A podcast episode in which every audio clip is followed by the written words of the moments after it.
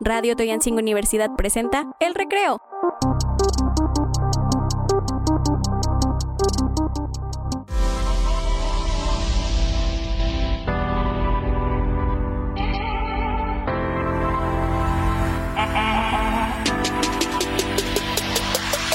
Hola, buenas tardes, bienvenidos a su programa de radio El Recreo. Nosotros somos el grupo de cuarto semestre de Contaduría. Mi nombre es Bricia. Mi nombre es Dani. Mi nombre es Alan. Y mi nombre es Ali Milanca. Y el día de hoy les traemos un tema de suma importancia que es la inflación y las finanzas personales. Entonces ahorita aquí nuestras compañeras nos van a platicar qué es esto de la inflación, Dani. La inflación es el aumento generalizado y sostenido de los precios de los bienes y servicios existentes en el mercado. Durante un periodo determinado suben los precios. Generalmente se ven más en lo que es la gasolina, productos de la canasta básica y pues creo que sí nos afecta un poco porque últimamente, o bueno, en este año subió demasiado la inflación en un 7%. Entonces, no sé si ustedes se han dado cuenta que al comprar, no sé, el huevo, las tortillas, ha subido yo creo que un 2% de lo que valían anteriormente, ¿no? Amiga, pero está siendo demasiado linda con eso de que un poco, ¿eh? ¿Cómo que un poco? No, ha afectado un mucho, un muchísimo. A ver, hay que hablar con, con datos un poco más específicos, con ejemplos que podamos entender en la vida cotidiana, un poco más triviales. A ver, dime, de pronto el aceite yo fui ayer, costaba 40 pesos y, y al siguiente día ya costaba 60, o sea, ¿te das cuenta cómo subió exponencialmente? O sea, ni siquiera fue de a poquito, como que no nos prepararon, así en corto, de que 60 pesos. Sí, la verdad es que, por ejemplo, las pues anteriormente nos costaban 14 pesos y ahorita ya las estás viendo en 19. Lo que es el huevo, anteriormente valía, ¿qué? 30 pesos y ahorita ya está en 39. La verdad es que ha subido demasiado de jalón, pero de repente si te das cuenta, en semanas van subiendo de a dos en dos pesitos, ¿no? O sea, como que tratan de, de aliviarte el bolsillo, pero pues realmente ya cuando menos ves ya son 10 pesos. No, aliviarte el bolsillo no, amiga. ¿Cómo crees? o sea, es como de a pesito, así como dices que dos, de tres, pero baja, o sea, baja y sube. Bueno, por ejemplo, acá donde yo vivo aquí en Tulancingo, eh, están 33 en los expendios y no sé, en el súper eh, sube a 34.50, pero en la tienda de la esquina está en 35.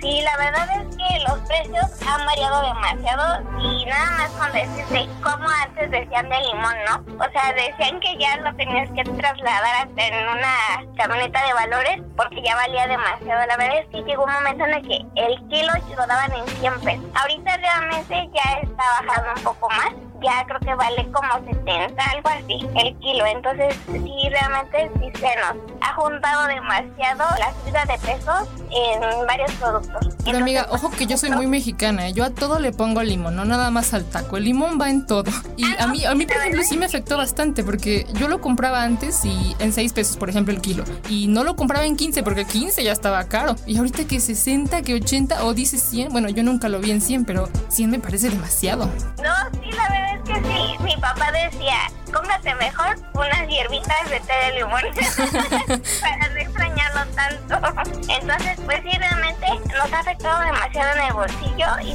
nuestros compañeros nos van a hablar un poco de las finanzas personales y nos van a dar unos pequeños tips para poder administrar un poco más esa economía que nos está afectando. Sí, así es, así es, Dani. Bueno, pues ya es, este tema es algo que ya todos, a lo mejor no conocemos la teoría, pero eso es lo de menos. Realmente nosotros lo vivimos, vivimos esta situación. Entonces, la idea del programa, pues, es que ustedes se lleven algo, unos tips para que ustedes este, puedan manejar sus finanzas, porque a lo mejor no vamos a poder hacer nada nosotros con la cuestión de la inflación, pero lo que sí podemos hacer es aprender a administrar lo poco o lo mucho que tenemos, saber Entonces, por ejemplo, a ver, dime. Conoces tus ingresos mensuales, sabes cuánto dinero tienes en el mes, ¿sí? Claro. Ah, ok, perfecto. Ese ya, ya tenemos de gane, ya es un buen avance. El saber con cuánto dinero contamos en el mes es importantísimo. Pero ahora dime, a ver si es cierto. ¿Sabes cuánto gastas en el mes?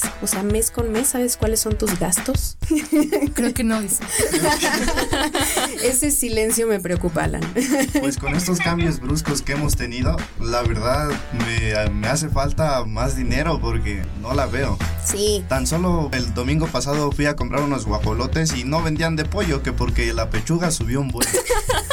imagínate, imagínate, o sea, ¿cómo vamos a poder vivir sin nuestra pechuguita de pollo en nuestro guajolote? O sea, esto es inaudito. Pero, pues justamente, o sea, podemos organizarnos en estos gastos. Eso es como la clave o el punto mágico de esto es que podemos sobrevivir. Yo sé que nosotros podemos, confío.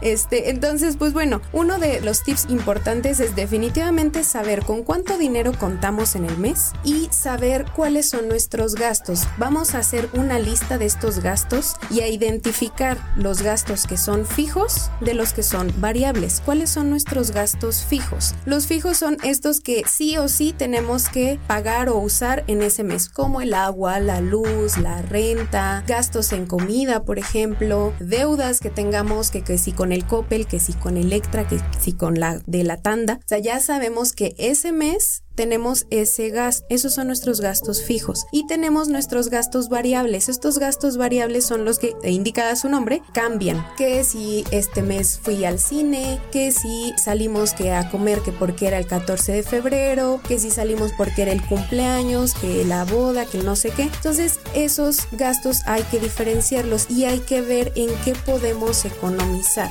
Es decir, que si estamos viendo que estamos gastando un montón en la papita que nos comemos todos los días o en el refresquito o en el gustito del café que nos compramos del Oxxo, a lo mejor ahí podemos evitar ese gasto porque finalmente no es como que sea indispensable tomarse ese café del Oxxo. A lo mejor incluso podemos traer el café desde la casa que nos va a salir tal vez más económico y de esa forma ya estamos ahorrándonos unos pesitos. Esos pesitos que a lo mejor los vamos a necesitar para poder comprarnos que si el huevo, que si el aceite o que si la tortilla. Entonces hay que priorizar. Ese sería como este otro punto este otro tip, el priorizar nuestros gastos, saber qué realmente es esencial y qué realmente es necesario. Y esto incluso se puede invitar a la familia. Por ejemplo, Alan, ¿tú en qué puntos podrías decir, bueno, esto tal vez no lo necesité este mes? ¿O qué cosas viste que gastaste de más este mes?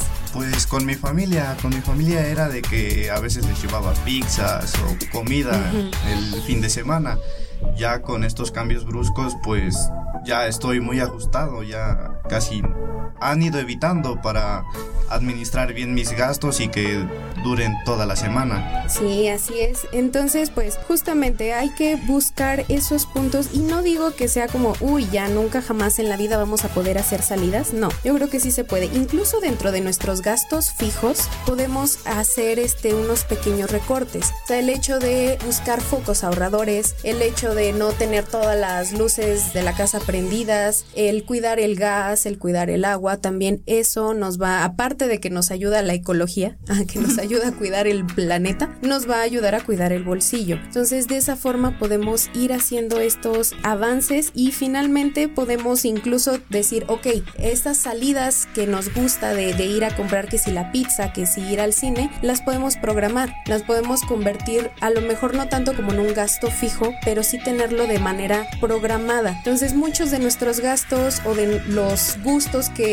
queremos darnos los podemos convertir en metas financieras. Es decir, tener reservado cierto dinero para ahorro y cierto dinero para gastos como de la pizza, del cine, que si la, la ropa o que si cositas así. Entonces, para eso también es importante decir, ok, ¿cuánto dinero quiero ahorrar este mes? Ponernos esas metas financieras también es un punto importante porque si no tenemos una meta, si no sabemos hacia dónde queremos llegar, difícilmente vamos a poder ahorrar. Porque nada más decimos, ay, es que nunca puedo ahorrar. Bueno, pero ¿cuánto quieres ahorrar? ¿O cuánto quieres tener? Entonces, una vez que ustedes establecen esta meta financiera, ahí sí ya podemos decir, estos son mis ingresos, estos son mis gastos que no puedo modificar, estos son los gastos que sí puedo modificar, con cuánto me queda, qué tanto me queda. Si nos queda 500 y gastamos 200 en fijos y 100 pesos en otros gastitos variables, bueno, pues entonces ya tenemos 200 pesos que esos quedan ahí flotando. Ese ya lo podemos usar para un ahorro o incluso lo podemos pasar a un fondo para emergencias, para decir es que luego hay gastos que pues no sabemos. No sé, por ejemplo, de repente Alan que me diga, híjoles, que yo no contaba con que me fuera a enfermar o yo no contaba con que se me fuera a romper el pantalón, lo pasa. ¿O tú qué opinas, Alan? Yo diría que pues, la coca subió bastante, ya está en 55. Yo, yo digo que pues una coca al día Y ya no. Bueno, a, la semana pues, ya es un gasto. Pues evitar esa parte de la coca y, pues, comprarse fruta y hacer agua de fruta o, o, cosas así para tener un poco más de ingresos. Sí, así es que además pues justo son gastos que ni siquiera necesitamos y que aparte hasta nos hacen daño a la salud, ¿no? Pues ¿para qué gastar en la coca carísima de Francia? Mejor ir ahí a la tiendita, al local para que podamos este, comprar la frutita y pues hacernos nuestra agüita de fruta. Entonces nada más recapitulando así lo básico, básico, conocer tus ingresos, conocer tus gastos, en dónde puedes economizar en esos gastos, cuáles sí son importantes, cuáles no son importantes que puedes evitar y finalmente ponernos metas financieras, ya sea a corto plazo, mediano o largo plazo. ¿Cuánto quiero tener a final de mes? ¿Con cuánto dinero quiero cerrar mi mes? ¿O con cuánto dinero quiero terminar el año? E incluso hasta para poder comprar los regalos de Navidad o para poder irme de vacaciones, ¿con cuánto dinero quiero terminar? Eso es bien importante para poder empezar a organizar nuestras finanzas personales. Ali, Dani, no sé si quieran agregar algo. Sí, que por ejemplo, hay que saber definir bien como esta diferencia entre capricho, deseo, necesidad, porque ahorita que lo comentaba Spam, a lo mejor para algunos es una necesidad básica, como decía ella, el traer el café, ¿no? Pero no es muy necesario traer el café de Starbucks, por ejemplo. Pero en mi vida social es importante porque pues a lo mejor en mi Instagram yo tengo que andar presumiendo, ¿no? como que es de Starbucks y que vine, que fui, pues cosas como esas, ¿no? Eso es como un factor social al que interviene y hay que saber diferenciar. Podemos también entrar en las marcas, el saber comprar, porque a lo mejor uno anda como de fast fashion y quieres comprarte algo de moda que no, no te va a durar, pero pues es barato y tal, ¿no? Pero hay que pensar igual en esta frase de lo barato sale caro. Entonces es muy cierto que compras algo que no es 100% una buena calidad y tienes que comprarlo y reemplazarlo en el momento. Y pues eso no está bien para las finanzas.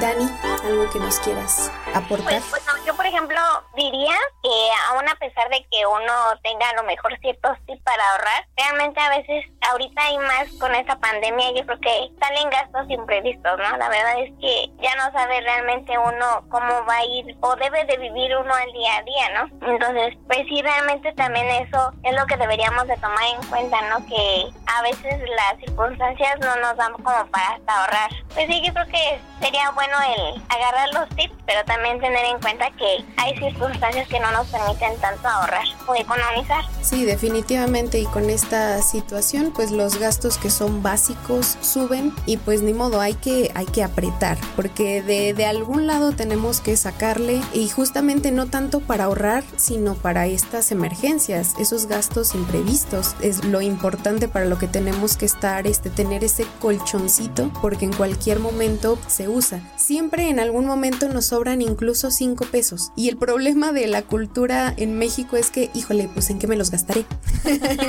sí. sí, y es que no nos damos cuenta, o sea, somos, este, decimos, no, es que no puedo ahorrar, pero esos 5 pesos, créanme que van a hacer la diferencia al final de mes. Pues no se desanimen, yo sé que puede ser muy complicado, pero empiecen con metas pequeñas, si ven que están muy justos en sus ingresos y sus gastos, empiecen con cositas chiquitas de ahorrar literalmente un peso, guardar un peso, o sea, no gastarlo y decir, saben que esto va apartadito. Y de a poquito van a ver en dónde pueden ir rascándole y en dónde pueden ir acomodando esas finanzas. ¿Sale? Eso sería todo por el programa de hoy. Agradezco a todos su atención, espero que les haya gustado y pues esperamos sus comentarios y sus opiniones. Muchísimas gracias. Adiós, comunidad UTEM.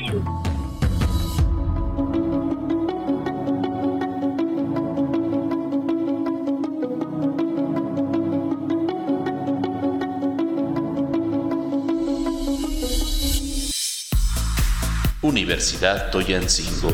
Donde el mejor proyecto